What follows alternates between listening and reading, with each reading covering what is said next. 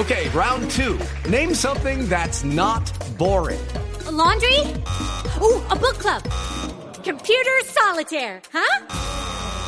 Ah, oh, sorry, we were looking for Chumba Casino.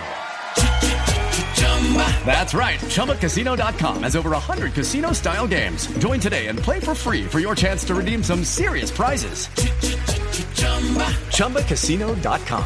No purchase necessary. Full prohibited by law. 18 plus terms and conditions apply. See website for details. Cita de esta noche es para un precandidato que es bogotano, que es rosarista, que es ex concejal de Bogotá, que es administrador de empresas, ex ministro de Defensa, ex director del ICBF, fue director de la presidencia de la República en tiempos de la presidencia del presidente Duque y hoy se está lanzando a la alcaldía de Bogotá a través de un movimiento que se llama Reconstruyamos Bogotá. Más de 120 mil firmas, me decía tras bambalinas, que ya ha eh, recolectado. Se necesitan 50 mil para que hagamos educación en democracia y se trata de Diego Molano Aponte, a quien le doy la bienvenida. Diego, buenas noches. Bienvenido a Blue 4.0. Juan Manuel, buenas noches. Un saludo especial también a todos aquellos que nos oyen aquí en la mesa de trabajo, Ana María, y por supuesto a todas las familias y los oyentes que nos escuchan en este programa tan importante de Blue 4.0. Gracias, Diego. Ana Milena está Ana aquí. Milena. Ana Milena aquí. Aquí, pues Fernando también aquí presente. No, de verdad, muchas gracias a usted por acompañarnos. Y bueno, pues queremos conocer, por supuesto, su perspectiva de ciudad desde esta Agenda 4.0 y yo quiero comenzar poniendo sobre la mesa un fenómeno que pues es cercano a usted por su condición de exministro de Defensa eh, durante el gobierno del presidente Iván Duque. Eh, ¿Cómo combatir la inseguridad, la delincuencia, usando tecnología, haciendo uso de lo digital en un momento en el que pues tenemos una ciudad que tiene unos índices y una percepción de inseguridad que es muy alta? ¿Cómo lograrlo? ¿Cómo impactar esa problemática? Juan Manuel, nuestro movimiento por firma se llama Reconstruyamos Bogotá porque lo que uno encuentra en la ciudad es que la ciudad está hecho un caos. Un caos en inseguridad. Los ciudadanos desafortunadamente viven con miedo, con temor, con intranquilidad. Hoy un padre de familia se queda con el corazón en la mano de pensar que su hijo, su hija va a salir a la calle para ir a la universidad, para ir al colegio, inclusive para ir a la tienda de la esquina. Hoy un estudiante vive con pánico en el Transmilenio de pensar que lo roben o lo atraquen en el celular o las mujeres sean acosadas en los mismos buses de Transmilenio. Y lo que vemos es un fenómeno muy grande de bandas y eh, de microtráfico y extorsión en muchas localidades, eh, muy afectada la tranquilidad de los ciudadanos en Bosa, en Kennedy. Eh, vimos esta mañana los golpes que le propinaron a un policía por parte de un extranjero y también lo hacen colombianos porque se ha perdido la autoridad. Y vimos hace una semana casi que una pesca milagrosa en la carrera séptima cuando unos criminales se bajaron de sus motos y buscaron primero atracar, luego robarse una moto, luego robarse un taxi y nada pasó. Y ese es un ambiente de angustia, de preocupación que tienen los bogotanos y por eso, para combatir y defender a los bogotanos frente a esta inseguridad rampante, es necesario combinar tres cosas. En primer lugar, entender que es importante incrementar el pie de fuerza de policía en Bogotá y la justicia, pero eso se hace con tres factores. Se hace con la comunidad, con los policías, con la autoridad y también vinculando la tecnología, por supuesto. Por eso lo que nosotros hemos buscado es plantear una propuesta en un fenómeno fundamental. ¿Cómo le damos más movilidad a la seguridad de Bogotá? Porque fíjese usted que en dónde están robando a los bogotanos, desafortunadamente con esa agresividad, es en el sistema de Transmilenio. Por lo tanto, uno tiene que lograr una policía que vaya en los buses, rojos o azules hoy no van, con policías uniformados, en primer lugar con cámaras de cuerpo, que puedan grabar todo el proceso, que estén vinculados, que puedan identificar facialmente a quienes se mueven el Transmilenio, que son los que cometen los delitos en contra de los hombres, las mujeres, los estudiantes. En segundo término, necesitamos proteger la movilidad. Y aquí lo fundamental es una nueva apuesta por CAI móviles, más de 50 CAI móviles que requiere la ciudad. Un CAI móvil es un dispositivo móvil que tiene los centros de comando y control con las cámaras que hacen identificación facial, que en una esquina donde se coloquen pueden identificar quiénes se mueven, quiénes son delincuentes, si están registrados o no. Y por supuesto drones que puedan salir de esos CAI móviles para dar movilidad. Hoy, ¿cómo se mueven los eh, delincuentes? En moto rápido, y hoy roban un celular en la moto, o atracan un carro, le roban los espejos a una señora, a una mujer que esté manejando la esquina. Eh, y eso requiere mucho más movilidad e inteligencia en la operación, y eso es lo que nosotros proponemos. Y lo tercero, eh, un tema fundamental que muchas veces no se habla, Juan Manuel, y es el tema de ciberseguridad.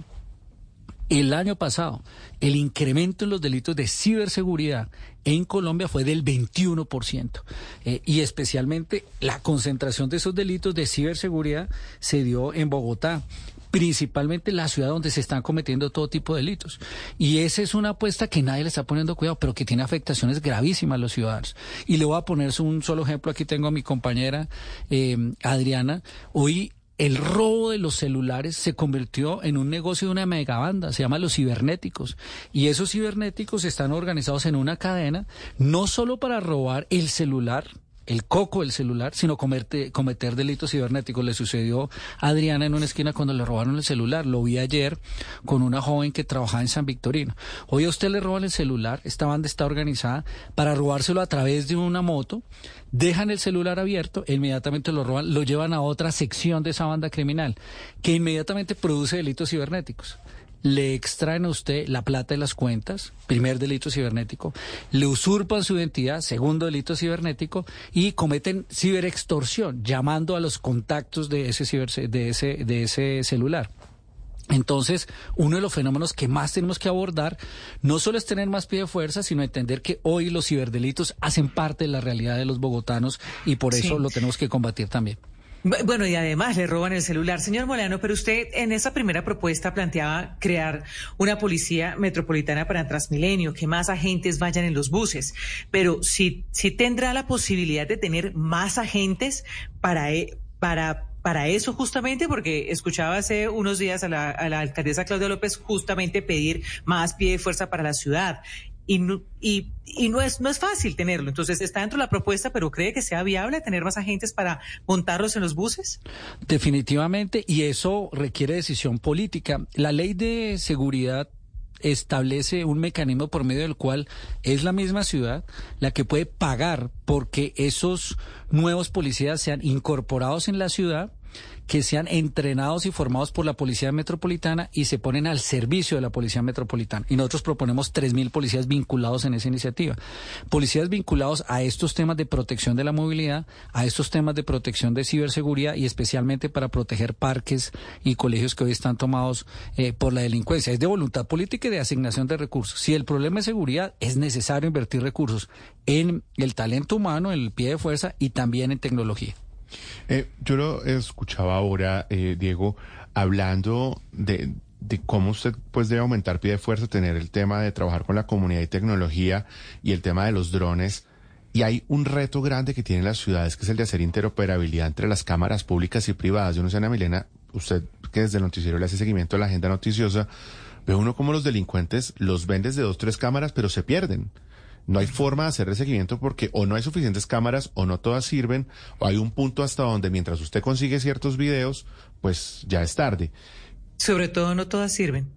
Sí, aquí lo han dicho. Alguien lo denunció recientemente, de hecho, que parte, buena parte de las cámaras de Bogotá no sirven.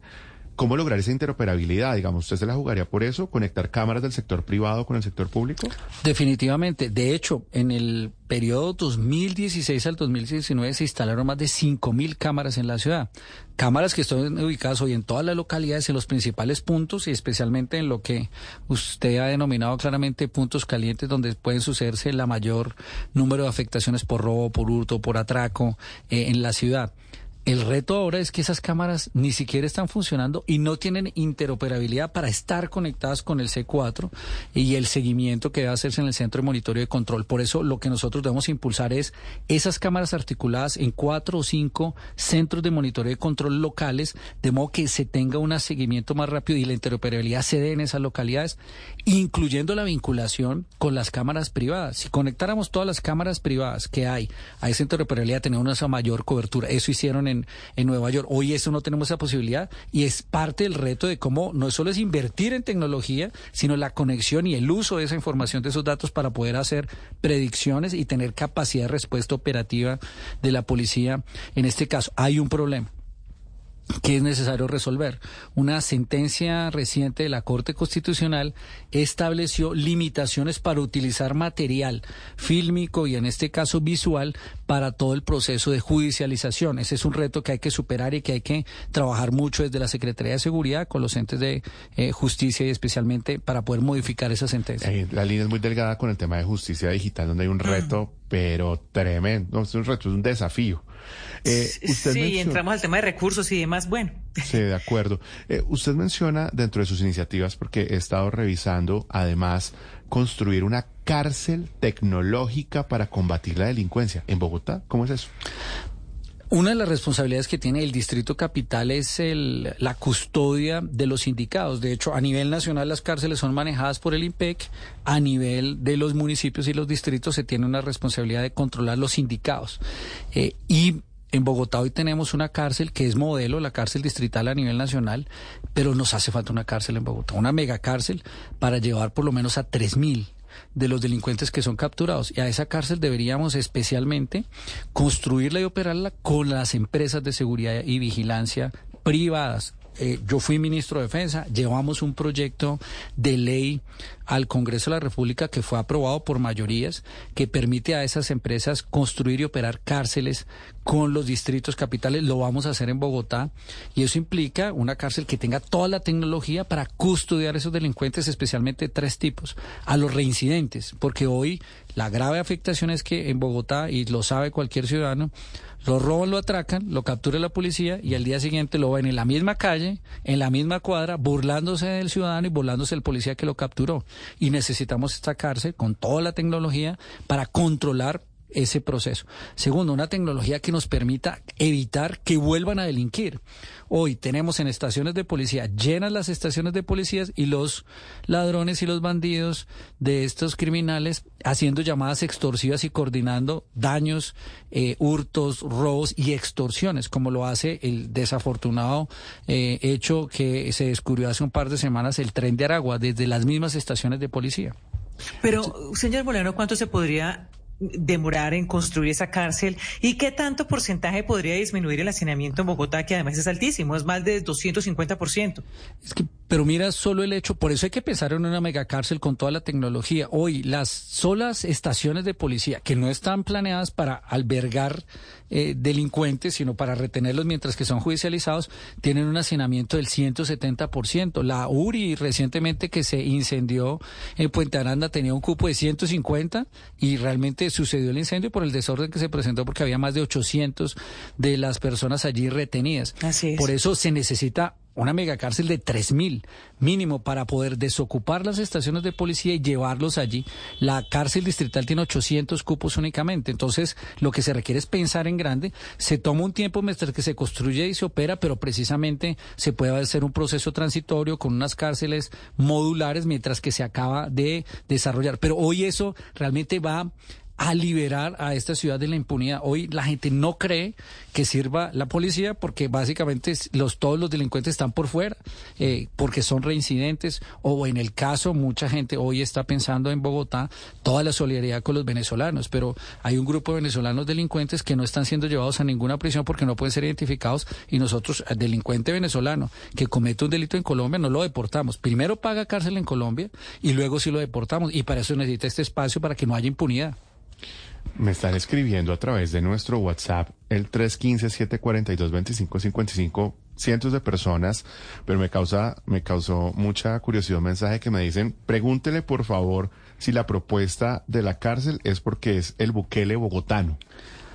Bukele, el presidente de El Salvador, para los oyentes. No, la verdad es que yo quiero ser ese y voy a ser ese el alcalde bogotano eh, y el alcalde que promueve la seguridad y la tranquilidad, por supuesto, eh, con mucha en defensa de los eh, de los bogotanos. Lo que sí necesitamos es poder tener cerrar el ciclo, no es solo capturar a los delincuentes, necesitamos que se queden en la cárcel para que los colombianos se puedan sentir tranquilos. Yo voy a hacer una mega cárcel con toda la tecnología, con todo el respeto de los derechos humanos. No los tendremos en calzoncillos como los presentan, pero por lo menos en overall trabajando por la ciudad, limpiando las avenidas, los canales de la ciudad. Lo quiero llevar a otra agenda, porque pues ser alcalde y desde la Agenda 4.0 significa un concepto de ciudad inteligente y la seguridad, que es un tema que nos duele a todos en Bogotá es apenas uno de los temas de agenda. Eh, usted propone, desde la perspectiva de la generación de oportunidades económicas, lograr un desarrollo tecnológico alrededor del río Bogotá que beneficie a las empresas y a las personas en talento TIC. ¿Cómo es eso? Juan Manuel, Bogotá va a cumplir la próxima década el pentacentenario, 500 años desde su fundación. Y durante todos estos años, los bogotanos le hemos dado la cara a los cerros orientales. En los próximos 500 años tenemos que convertir el río Bogotá en el gran corazón de la sabana como área metropolitana.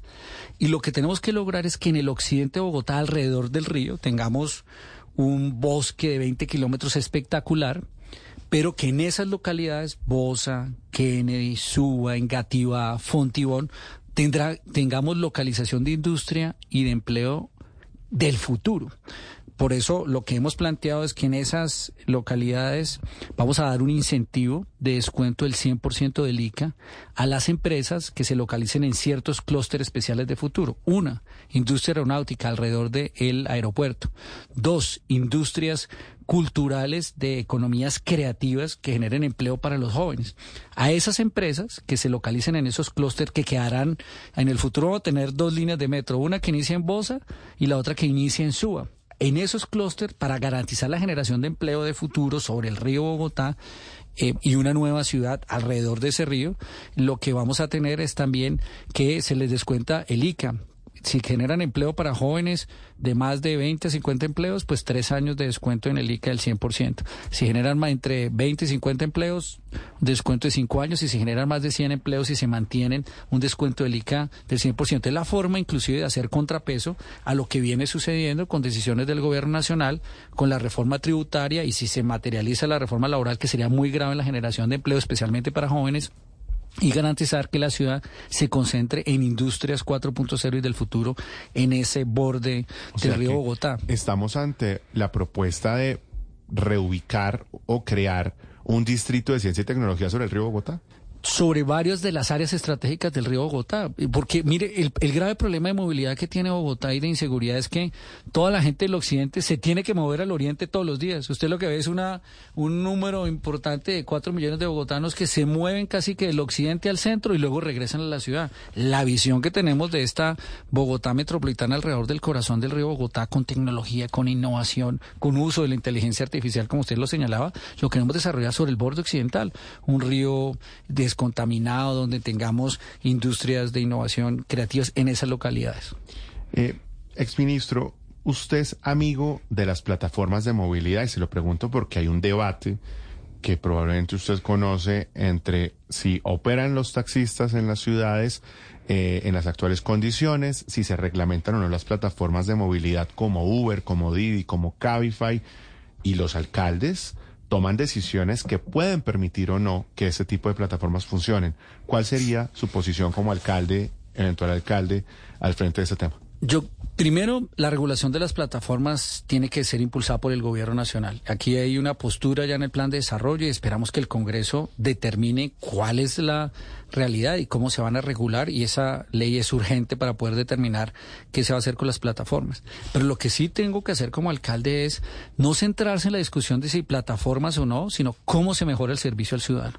Necesitamos que los taxis mejoren el servicio al ciudadano y los taxis deben utilizar tecnología y quienes estén en las plataformas también deben garantizar que presten un servicio al ciudadano y por eso aquí lo que queremos es que la adopción de tecnología y los parámetros de servicio al ciudadano sean eh, de la mejor para que ese servicio sea rápido, eficiente, sin costos adicionales, cómodo, con tecnología y seguro para los ciudadanos. Y eso es lo que vamos a enfocar los esfuerzos como el caso de eh, alcalde de Bogotá. Y lo que hay que entender es que hay un grupo hoy de conductores, tanto de taxi como de las plataformas, que requieren formación, que requieren capacitación, que requieren prestar un servicio adecuado y seguro para los ciudadanos y eso también lo vamos a impulsar. ya que estamos hablando de este tema de movilidad, eh, sí o no a la continuidad del pico y placa solidario. Yo definitivamente creo que el pico y placa agotó su modelo. Es de esos temas de política pública, Ana, que, que uno ve, le ha faltado tecnología. O sea, no es posible que tengamos el mismo esquema de pico y placa que inició en 1998 hoy sin uso de una tecnología, nada. El mundo cambió en estos 20 años y Bogotá no se ha adaptado a utilizar tecnología en el manejo del flujo y la congestión de la ciudad. O sea, la única discusión cada año, a mí me parece la política del pico y placa mediocre, porque se convirtió en la principal política de movilidad de los bogotanos, donde cada año se discute que si es uno, que si es cero, que si es todo el día o solo son cuatro horas en la mañana y cuatro horas en la tarde. No se hicieron las obras y no se adoptaron mecanismos tecnológicos para controlar y regular el flujo de vehículos en la ciudad. Hoy todo el mundo utiliza Waze, hoy todo el mundo utiliza Google Maps eh, y eso ayudaría a distribuir de una mejor manera el flujo y poder coordinar mejor manera esa, esa adopción de tecnología. Definitivamente ese modelo sin tecnología tiene que modificarse y adaptarse a las nuevas realidades del mundo. No me queda claro. Eh, eh, es, decir, si tenga que ajustarse, que tenga que cambiar, es que desaparezca. Claro y que las nuevas regulaciones de flujo y congestión dependan más del uso de la tecnología que lo que tenemos hoy, eh, porque lo que tenemos hoy ya agotó su modelo. ¿Y le gusta esa propuesta de los 30 minutos, de la ciudad de los 30 minutos? Pero, la propuesta de los 30 minutos yo creo que suena interesante, pero es prácticamente irrealizable en una ciudad ya construida, sobre todo si lo que busca es, yo soy un creyente en la libertad, eh, en la libertad de que tú puedas utilizar moto, carro, bicicleta o sistema de transporte público. Eh, lo que no puede ser es restringir tu movilidad a una ciudad de 30 minutos cuando todavía no están dadas las condiciones de infraestructura en una ciudad. 30 minutos se demora uno aquí a la vuelta a la manzana, ¿no? de aquí a la esquina. Sí, eso es medio utópico. Eh, hablemos, eh, exministro de Conectividad. Eh, claramente, Bogotá. Step into the world of power, loyalty. and luck. I'm gonna make him an offer he can't refuse. With family, cannolis, and spins mean everything. Now, you wanna get mixed up in the family business. Introducing The Godfather at Choppacasino.com. Test your luck in the shadowy world of The Godfather slot. Someday, I will call upon you to do a service for me. Play The Godfather, now at Choppacasino.com. Welcome to the family. No purchase necessary. VGW Group. Void where prohibited by law. 18 plus. Terms and conditions apply.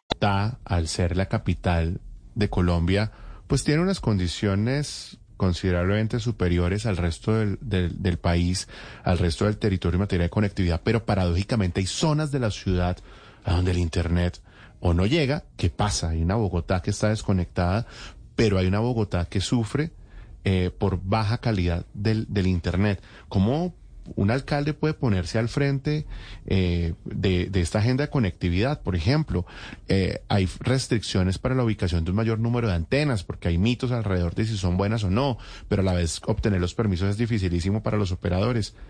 ¿Cómo lograr que esto sea prioritario de su liderazgo? Lo primero es que la ciudad tiene que entender que solo a partir del uso de la tecnología y la conectividad vamos a poder avanzar a ser esa ciudad innovadora y que realmente permita democratizar las comunicaciones y el uso de la tecnología. Usted se para en, eh, en Kiva, en Ciudad Bolívar, tiene problemas de señal. Usted se para en el parque entre nubes, en la parte alta de San Cristóbal, tiene problemas de, de señal. Usted se para en alguno de los puntos de Usme y tiene problemas de señal. Lo mismo sucede en Usaquén, en los cerros, eh, allí en el barrio o la vía se. Eh, por eso la ciudad no puede decir hoy que puede garantizar la conectividad y lo primero que tiene que hacer el alcalde es garantizar toda la conectividad y para eso tiene una ETV. La ETV tiene que cumplir un rol fundamental y tiene que articular los esfuerzos para que la ciudad tenga la conectividad necesaria, especialmente para las familias más vulnerables. Mucho más cuando lo que nosotros, por ejemplo, estamos apostando es, y seguramente vamos a hablar al respecto, es de la creación de la universidad digital distrital. Crear una universidad digital significa democratizar la educación superior, eh, para que cualquier joven en la próxima década no tenga dudas de que podrá estudiar educación superior, eh, y eso implica, por ejemplo, tres tareas. Uno, garantizar una ciudad bilingüe, que todo el mundo pueda en esa universidad distrital estudiar inglés, eh, y pueda trabajar desde su, estudiar desde su casa y trabajar desde su casa en cualquier multinacional, en cualquier operador, en cualquier eh, eh, call center o inclusive con desarrollo de código. Lo segundo es que haga cursos cortos o largos, porque eso es lo que quieren los jóvenes hoy en esa Universidad Distrital Digital. Después de la pandemia eso, antes de la pandemia parecía imposible. Hoy lo que nosotros queremos es una universidad digital para democratizar la educación superior y el primer requisito es tener conectividad. Eh, y eso lo vimos en la pandemia y cómo fue necesario mejorar en algunos sitios de la ciudad y en ese es el papel del ETV es fundamental. Usted eh, es amigo de privatizar la ETB o qué haría con la ETB siendo alcalde? Yo definitivamente creo que la ETB es una eh, empresa distrital que tiene que modernizarse y que tiene que conseguir aliados estratégicos, pero la propiedad sigue siendo del distrito. Pero aliados estratégicos para modernizarse sí tiene que tener. ¿Eso significa tener socios? Claro. Pero socios que Especialmente para esas tareas digitales que le vamos a colocar a la ETB. Por ejemplo, a, a ayudar a montar la, la Universidad Distrital Digital requiere un socio estratégico a la ETB. Ese es el papel que tiene que cumplir la E ETB. Infraestructura educativa, usted habla de educación. Los colegios de Bogotá, digamos, la infraestructura ha venido evolucionando, pero hay unos retos enormes con las salas de informática, la posibilidad de tener no solamente infraestructura física, sino también, por ejemplo, cátedras de pensamiento computacional, sembrar la semilla de la programación, un poco lo que hablábamos ahora, para que los jóvenes en Bogotá puedan tener oportunidades en la nueva industria, en la industria de las TIC. ¿Cómo lograr desde la educación que Bogotá sea una ciudad mucho más 4.0? Yo, Juan Manuel, yo creo que eso es vital, pero lo primero que tenemos que garantizar en, la, en Bogotá es la seguridad de los activos digitales de la ciudad. Lo que no puede ser es que hoy en Bogotá un estudiante ha hecho un esfuerzo importante para comprar un portátil o para desarrollar un portátil y se lo roban, inclusive el celular. El año pasado, 50 mil celulares fueron robados en Bogotá. 50 mil a nadie le preocupa, todo el mundo piensa que se normalizó ese comportamiento. Entonces, los estudiantes son los más conectados digitalmente, los jóvenes son los más conectados digitalmente, las familias hacen un esfuerzo impresionante por comprarle un celular a su hijo para que pueda estudiar, porque hoy estudian, hoy todos los jóvenes, los, los, ya no es solo, eh, los jóvenes están conectados en su universidad, en su colegio con los celulares y se los roban en la esquina, 50 mil celulares. Lo primero es que un alcalde tiene que garantizar proteger el celular y no puede ser como lo que aquí nos acostumbramos, es que se normalizó que en la ciudad roban los celulares. Las, los celulares son la pieza digital más importante para que esta ciudad esté conectada y se modernice tecnológicamente. Inclusive en los colegios, hoy utilizan los celulares para hacer tareas, para tomar notas, para que los estudiantes estén conectados utilizando sus redes sociales también. Eh, lo primero es proteger esos activos digitales de los estudiantes y de los jóvenes. Por eso tenemos un programa de protección eh, de los celulares de todos los bogotanos que inclusive incluye pues un seguro previo eh, articulado un número de identificación de modo que se pueda desconectar el celular y lo pueda recuperar eh, rápidamente pero esa es la primera tarea para garantizar que en colegios en universidades la gente tenga la protección de su activo digital, no puede ser que se lo roben. Mire, hoy le, hoy le desafortunadamente doy una frase recogiendo estas firmas en todo Bogotá que a mí me indigna. Es tan mala la costumbre que se nos generó que si a usted lo roban hoy un celular, le dicen, lo atracaron, pero menos mal no lo mataron. O sea, hoy hay que agradecerle al ladrón Una porque frase- usted no lo mataron. es una fre- una no frase puede ser. frecuente. Y si le roban el celular, dice, ah, bueno, pero lo material se recupera. Esa ¿Cuánto le frase. cuesta un celular a un joven, a una familia, Sí, pero a un además hay, pero ahí hay algo adicional y es que, eh, claro, esto- este es un delito que se mantiene y que, y que va en, de hecho eh, en aumento porque la gente sigue comprando celulares robados. De acuerdo, aquí hay, por eso nosotros queremos liderar una campaña para proteger el celular de todos los bogotanos y para garantizar que los celulares no sean comprados aquellos robados, porque esos son los celulares manchados de sangre. Y aquí tenemos que colaborar todos, pero además porque hay que atacar toda la cadena. Hay un grupo de gente Exacto, que roba el celular en Transmilenio, luego ah, desactivan los celulares, les hacen los delitos cibernéticos y luego, luego los llevan a un punto de la ciudad que todo el mundo sabe que queda en la Caracas con Que se 13, identifi- eh, donde los desarticulan y los exportan. 13. claro. Eso está identificado. Y desde hace mucho tiempo. complicado, porque siento uno que hay un problema estructural ahí. Esto es como, ¿no? Como el perro que se muerde la cola. Entonces se roban los celulares, pero entonces resulta que capturan, si no capturan al señor, es porque el señor vendió el teléfono y el teléfono lo recompran. Y si lo capturan, lo sacan al otro día. O sea, Pero Ju- Juan Manuel, ¿usted no cree Y que es después lo justo? que viene también. ¿Usted no cree que es justo para Bogotá que podamos tener un sueño muy sencillo, que Bogotá sea una ciudad donde no roben celulares, sin delito de celulares? Es que no es normal. Usted va a cualquier ciudad en el mundo, vaya a cualquier ciudad en el mundo y usted le roban el celular permanentemente, no. Dos y tres veces. Me dijo antier, está una joven en San Victorino allí que está en los locales comerciales, me dijo, me ha robado el celular tres veces.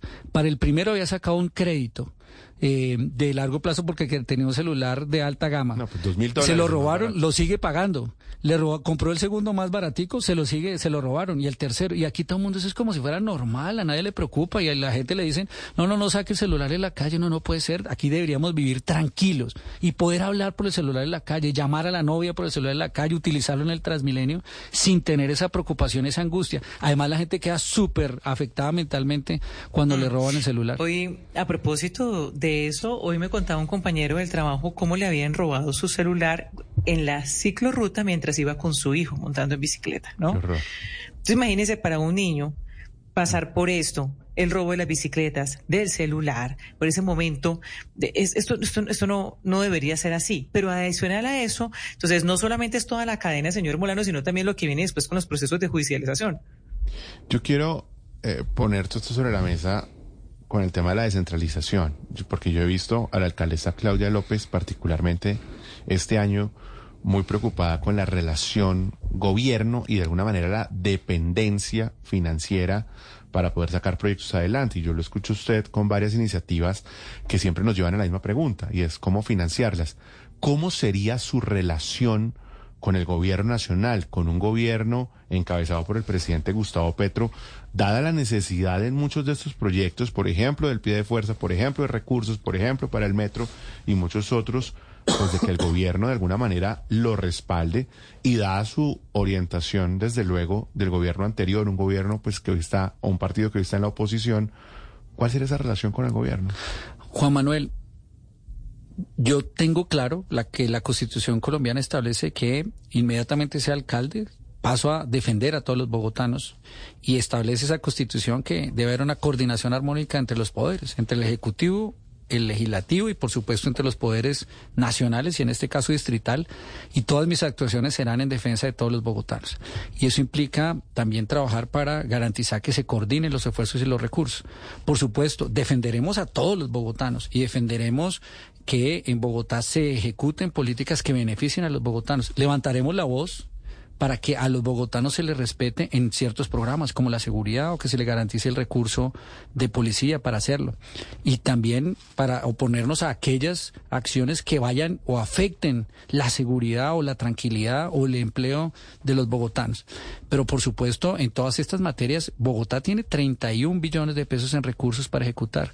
Hoy ya hay más de 59 billones de pesos en obras para ejecutar. Y allí en materia de seguridad vamos a invertir nosotros también directamente recursos propios que salen del impuesto predial, que salen del impuesto de industria y comercio, que salen de la plusvalía, que salen eh, también, por supuesto, de los otros impuestos distritales para garantizar eh, eh, y hacer esas inversiones. Y hay algunos programas en donde usted me verá jugado. A mí me encanta y me parece que Bogotá necesita una economía popular porque hay muchas familias vulnerables, ah, trabajadores independientes. Claro. No, eh, ¿Sabe que para allá iba yo? Porque le quiero preguntar, ah, sí, lo, que lo, se la quiere jugar por programas, si hay, pues que se la va a jugar por el emprendimiento, por ejemplo. Claro, yo me voy a jugar con el emprendimiento y también con la economía popular. Yo fui director de la Fundación Bavaria y trabajé el tema de emprendimiento como el que más, e inclusive siendo concejal de Bogotá hace cuatro años, eh, hicimos un acuerdo que permitió la creación del Fondo de Innovación y Tecnología del Distrito Capital por primera vez con el propósito de, ese fondo fomentar y apoyar el emprendimiento. Y uno de los emprendimientos tiene que ser el emprendimiento popular. La, el presidente Petro en su plan de desarrollo planteó la economía popular yo voy a hacer tres grandes programas de economía popular que utilicen y adopten tecnologías, especialmente tecnologías relacionadas con movilidad eléctrica. Primero, los visitaxistas. Vamos a hacer un gran trabajo para que ah, trabajen alrededor de la movilidad eléctrica con los visitaxistas conectados con Transmilenio para formalizarlos y trabajar y mejorar su bienestar. Lo mismo con los recicladores y eh, para que utilicen carros y movilidad eléctrica en todo el proceso de, de, negocio y para relocalización y trabajar con los vendedores ambulantes en la ciudad porque se lo merecen y porque necesitamos compatibilizar ese derecho al trabajo, pero también con el derecho al espacio público y alrededor del transporte masivo poder hacer esa relocalización Déjeme eh, ir cerrando, Diego, el tiempo se nos está pasando muy rápido, pero quiero llevarlo un poco más al plano de lo personal. Hablemos un poco de su vida. ¿Qué tan presente ha estado la tecnología en su vida, en su ejercicio personal y profesional? Yo trabajé cuando, cuando fui joven en, en una organización que se llamaba IESEC, Asociación Internacional de Estudiantes de Ciencias Económicas y, Comerciales en, la universidad. Y yo creo que desde ahí yo me volví gomoso de la tecnología, de la innovación. En su época, inclusive estuve trabajando por fuera del país con eso. No existía el Internet, pero fuimos de los primeros en utilizar Windows. Eh, cuando crearon Windows y cuando se creó todo el Microsoft Office, eso que no existía, nosotros ya éramos los primeros que lo manejamos Y luego, a lo largo de mi vida, he buscado aplicar en mi vida profesional y en el sector público la tecnología. Nosotros en Acción Social eh, creamos el programa de superación de la pobreza y hacíamos seguimiento familia por familia, tres millones de familias, un millón quinientas mil familias, perdón. Eh, y nuestro prerequisito cuando lanzamos ese programa en Acción Social es cero papel. Tenemos que llegar a la casa de cada familia con una PDA en esa época, levantar la información, tenerle una base de datos y hacerle que era seguimiento. una PDA, eso eso una- era, era como en su época un celular. Ah, ah, un los poquito un celular, pegue esos grandotes que yo tenía. esa sí no la había escuchado, una PDA. Así le decían, claro. Y los les exigimos a todos los operadores para levantar la información de las familias más vulnerables y más pobres. Y luego hicimos un gran trabajo para poder, eh, especialmente en el Ministerio de Defensa, montar la ciberseguridad. Creamos el primer centro de respuesta a incidentes cibernéticos del Ministerio de Defensa, eh, porque sabemos que esa es la nueva realidad eh, de la defensa de una nación. eh, y entonces siempre hemos sido unos gomosos del tema. De hecho, de todas las entidades públicas que pertenecí, siempre buscamos la certificación, la ISO 27000, de modo que todas las entidades públicas, fueran en Acción Social, en el ICF, en eh, el Ministerio de Defensa, tuviéramos el aseguramiento de la información. ¿Y es amigo de las redes sociales? Sí, muy amigo de las redes sociales, mucho de Twitter y de Facebook. Recientemente me he movido a Instagram, en TikTok y ya estoy en Threads. Ah, ya, oiga. pues, Ya está- tocaba, ah, tocaba. Bueno, está. ¿Qué número? ¿Qué número? Hay que, hay que preguntarle. que- Bueno, vamos a hacer una sección que tenemos de cierre de preguntas rápidas. 10 preguntas rápidas, precisamente sobre, sobre este mundo. Estamos con Diego Molano, precandidato a la alcaldía de Bogotá. Bueno, escoja una, Twitter, Instagram, TikTok o Threads. TikTok. Bueno, bueno. ¿Cuál fue la última cuenta que usted siguió en una red social, un usuario que le guste? A Fico Gutiérrez en Threads. ¿Quién fue la última persona que bloqueó en una red social? No he bloqueado. ¿A quién prefiere en Twitter? ¿A Petro o a Duque? Yo prefiero al presidente Duque. ¿Claudia o Peñalosa? Peñalosa. Un trino del que se arrepienta. Un trino del que me arrepienta. Yo, me arrepiento del trino del protestódromo porque cuando yo saqué ese trino era una sátira y lo interpretaron como si fuera una realidad. Entonces me arrepiento de ese trino he de colocar la sátira del protestódromo y lo utilizan mucho en mi contra. Bueno, lo bueno es que ya el protestódromo me lo quita, me quitaron la idea y lo implementó el presidente Petro en la casa de Nariño. Un influenciador favorito. Un influenciador favorito. Ahorita me gusta mucho un, un muchacho joven que está trabajando, Daniel Briseño. Creo que hace un, una labor en redes sociales de denuncia y de discusión muy bien. Le tengo Aquí estuvo hace un par de semanas cuando le bloquearon la cuenta. ¿Cuántas horas le dedica a las redes sociales promedio al día? Yo de acuerdo con lo que sale ahí al final de la noche cuando uno revisa, son como hora y 45 más o menos. ¿Usted será de los alcaldes que anuncia su gabinete por Twitter, sí o no? Esa es una gran posibilidad. O sea, sí. Eh, de 1 a 10, donde uno es muy análogo y 10 un geek 4.0, ¿usted dónde está? Siete. Y de 1 a 100, ¿qué porcentaje del tiempo es usted el que publica en sus redes y qué porcentaje es Adriana, que está aquí sentada al lado suyo? Yo, la, la verdad es que el- la última tecla la, la, la oprime y la desarrolla Adriana, pero le trabajo mucho especialmente a los trinos. A usted Los curaduría, lo que llaman ahora cuando ha- mandan a hacer artículos hacemos- con ChatGPT, Mandamos la idea y hacemos ahí. No, no se le escapa tan rápido. No, eso no es. No, pensando y tuiteando, no. No, No, es no, no, pensando la y verdad tuiteando. Es pensando, revisando. Y ahí sí. Adriana, ya. En un trino de 140 caracteres como el viejo Twitter, ¿quién es Diego Molano? Diego Molano es el alcalde bogotano. Bueno, ahí está. Diego Molano Aponte, precandidato a la alcaldía de Bogotá, además por el movimiento, recolectando firmas, eh, reconstruyamos Bogotá. Así es. ¿Ciento qué? ¿20 mil firmas? Sí, señor. Avanzamos hacia esa cifra. ¿Cuánto las va a entregar? La entregamos la última semana de julio. Bueno, pues estaremos muy atentos, Diego. Y agradezco por acompañarnos esta noche aquí en los estudios de Blue Radio. Juan Manuel, muchas gracias. Ana, muchas gracias. Y a todos los miembros de aquí de la cabina de, de Blue 4.0 y a quienes nos escuchan en esta noche, a los digitales de Colombia que escuchan eh, fervientemente este programa todas las noches. A usted, qué bueno conocer las propuestas desde nuestra Agenda 4.0. With Lucky Land slots, you can get lucky just about anywhere. Dearly beloved, we are gathered here today to. Has anyone seen the bride and groom? Sorry, sorry, we're here. We were getting lucky in the limo and we lost track of time. No, Lucky Land Casino, with cash prizes that add up quicker than a guest registry. In that case, I pronounce you lucky. Play for free at LuckyLandSlots.com. Daily bonuses are waiting. No purchase necessary. Void where prohibited by law. 18 plus. Terms and conditions apply. See website for details.